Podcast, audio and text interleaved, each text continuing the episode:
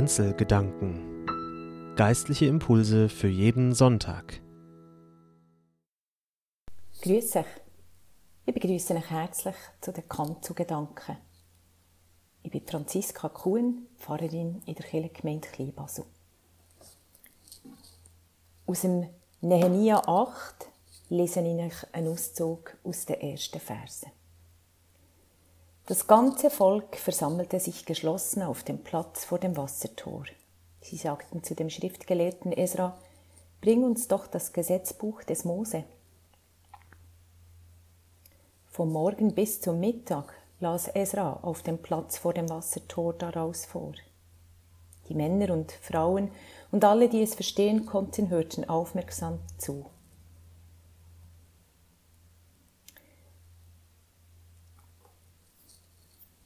Als Esra das Buch öffnete, stand das ganze Volk auf. Esra pries den Herrn, den großen Gott, und das Volk rief mit erhobenen Händen, Amen, Amen.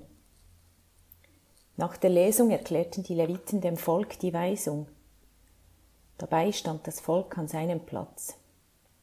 Die Leviten lasen aus dem Buch vor, Abschnitt für Abschnitt, dann folgte die Erklärung, so dass man das Vorgelesene verstand.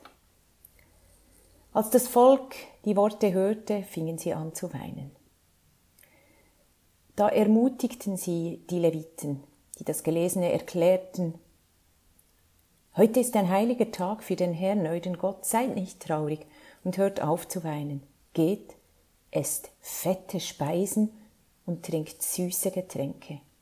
Gebt auch denen etwas, die nichts haben, denn dies ist ein heiliger Tag für unseren Herrn. Seid nicht traurig, denn die Freude am Herrn gibt euch Kraft. Da ging das Volk los, um zu essen und zu trinken, man gab auch denen etwas, die nichts hatten. Sie feierten ein großes Freudenfest, denn sie hatten die Worte verstanden, die man ihnen verkündigt hatte. Was haben Sie sich heute Morgen einverleibt, liebe Hörerin bis Hörer? Und zu einem Teil von ihnen gemacht. Müsli, Früchte, Sonntagszopf mit sonnengelbem Honig, Kaffee, Grüntee, frisch gepressten Saft, die neuesten Nachrichten von hier und aller Welt, Morgenfrische, Morgenglück, Freude, Ärger. Nahrung und Leben gehören zusammen, Nährendes kann unterschiedliches sein. Und nicht nur bei Speisen, auch bei Nachrichten, Emotionen, Träumen, Geschehnissen, sind wir froh um eine gute Verdauung, die aufnimmt, was stärkt und ausscheidet, was nicht nährt, was uns längerfristig Beschwerden verursachen oder uns gar krank machen würde. Was man isst, wie man isst, mit Händen, Besteck, Stäbchen, wo man isst, on the go, im Stehen, an einem Tisch sitzend, am Boden kauend, wie häufig pro Tag man isst, hat sich über die Jahre, Jahrzehnte verändert und hängt von der Region ab, in der man lebt. Oder von neuesten wissenschaftlichen Erkenntnissen, von neuesten Diätbooms und von den Lagerungs- oder Kühlmöglichkeiten. In Dolo, einem burkinischen Dorf, gab es, als ich dort lebte, kaum irgendwo Strom und somit auch keine Kühlschränke. Und To war das Grundnahrungsmittel. To, dieser leicht säuerliche Hirsebrei wurde zum Frühstück und zur Nacht gegessen, je nach Jahreszeit mit einer anderen Soße. Im Nehemia-Text werden fettige Speisen und Süßgetränke erwähnt. Da kommen mir, ohne dass ich es will, sofort Fritteusen mit allerlei im Fett schwimmenden Gebackenen in den Sinn. Pommes frites, fettige Hamburg, Chips, Speck, Butter, Rahm, Mayonnaise, Buttercreme, Torte, Nidukuchen, Schlagrahm, Cola, Fanta, Eistee. Nein, im Jesaja-Text ist natürlich nicht das gemeint. Im Gegenteil, zeitlich führt uns der Text zu einer einschneidenden Wende des Volkes Israel. Es befand sich lange Zeit im Exil und Jerusalem, ihr heiliger Ort, war zerstört, der Tempel, die Stadtmauern. Nehemiah als, der, als Judäer am persischen Hof bat um Erlaubnis, die Stadt wieder aufbauen zu dürfen. Dieser Wiederaufbau wird als Ende der Schmach und der Trauer gewertet und auch als Sieg gegenüber denen, die diesen Wiederaufbau immer wieder zu verhindern suchten. Die wiederaufgebaute Stadtmauer Mit ihren Toren wird zum Symbol einer lebendigen Gemeinschaft und ihrer Einigkeit. Dies wird zentral gefestigt mit dem Vorlesen der Tora. Die Tora als Grundlage allen Handelns. Und auch um deutlich zu machen, die äußere Sicherheit, der materielle Schutz alleine reichen nicht. Ich, Mensch, brauche auch innere Sicherheit, Gründung, Schutz, Ausrichtung. Und die erhalte ich durch das Wort, durch das Hören des Wortes, durch das Hören des Wortes, auch in der Gemeinschaft. Von morgens bis mittags hörte das Volk zu, etwa sechs Stunden, und anschließend noch Erläuterung, gespannt und aufmerksam, generationenübergreifend. Wie ausgehungert müssen die gewesen sein. Es war ja kaum so, dass jede Person im Exil ihre eigene Schriftrolle lesen konnte, wie wir heute die Bibel überall hin mitnehmen können. Und im Exil den eigenen Glauben, die Glaubensgemeinschaft zu pflegen, ist schwierig oder unterbunden. Was einem da fehlt, können wir nur erahnen. Manchmal erzählt mir ein Bewohner oder eine Bewohnerin eines Altersheimes davon, wie karg das Leben wird, wenn man kaum mehr hört, sieht oder lesen kann. Wie wohltuend und nicht zu lang ist es nach einer langen Zeit ohne die Tora wieder zu hören. Die erzählen von den Anfängen der Gottesnähe, den, dem Weg Gottes mit dem Volk, den Weisungen, dem marinitischen Segen, Erzväter und Erzmüttergeschichten und, und, und. Nach sechs Stunden aufmerksamen Hörens ist man wohl auch durchgewalkt vom Wort. Es beginnt in die tiefsten Seelen und Hirnwindungen vorzudringen und dort Wurzelbehandlung vorzunehmen, neu und tief das Leben, den Glauben, die Geborgenheit zu verankern, Verbittertes, Vereitertes, Bitteres zu heilen, Ungelöstes zu lösen, Tränen fließen. Und diese Tränen dieses nun gelöste, gemeinsam durchlebte, in der Gemeinschaft gehaltene scheinen, schon auch mit dem Mupf der Leviten, so richtig frei zu machen.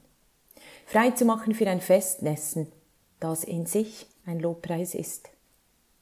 Dieser Gedanke gefällt mir, dass Feste, Festessen Lobpreis sind.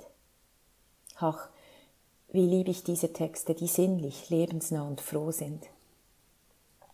Die fetten Speisen und Süßgetränke sind Zeichen der Fülle, der Gottesnähe und seines Segens.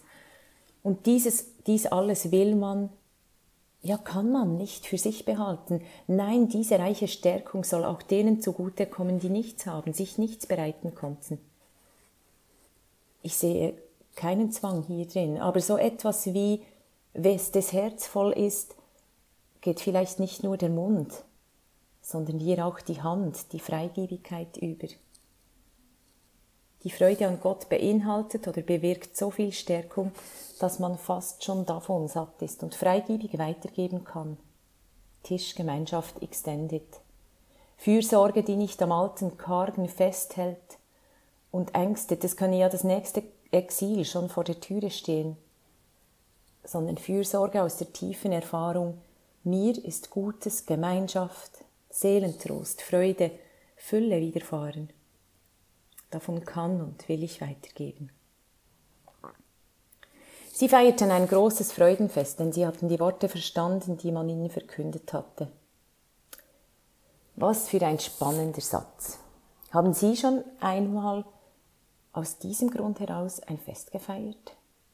Weil Sie die Worte verstanden hatte, die man ihnen verkündete?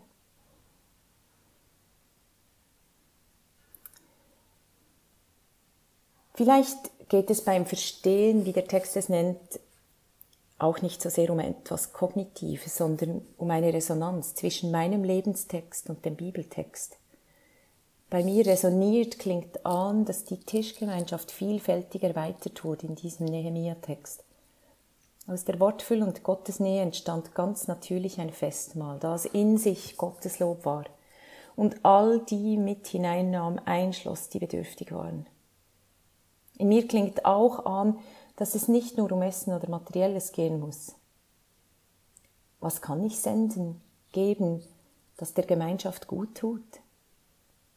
Mit meinen Begabungen, Fähigkeiten, meiner Lebenserfahrung, aus meiner Fülle heraus. Und wo habe ich Hunger? Bin ich bedürftig, kann dazu stehen und mir stärkende Nahrung zuteilkommen lassen?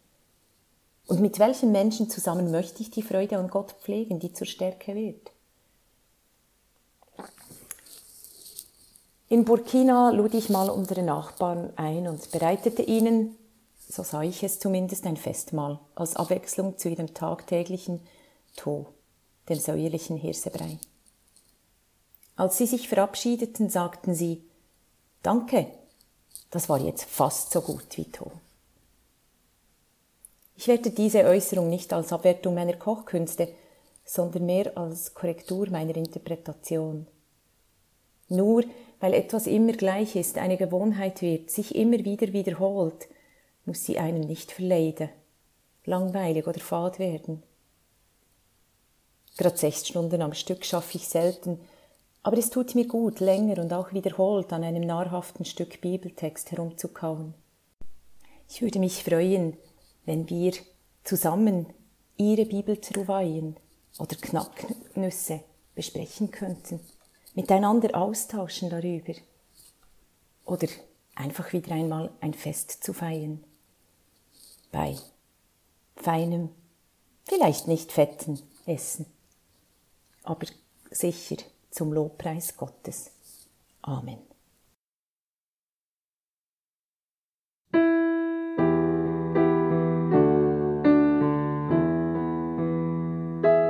Kanzelgedanken Geistliche Impulse für jeden Sonntag.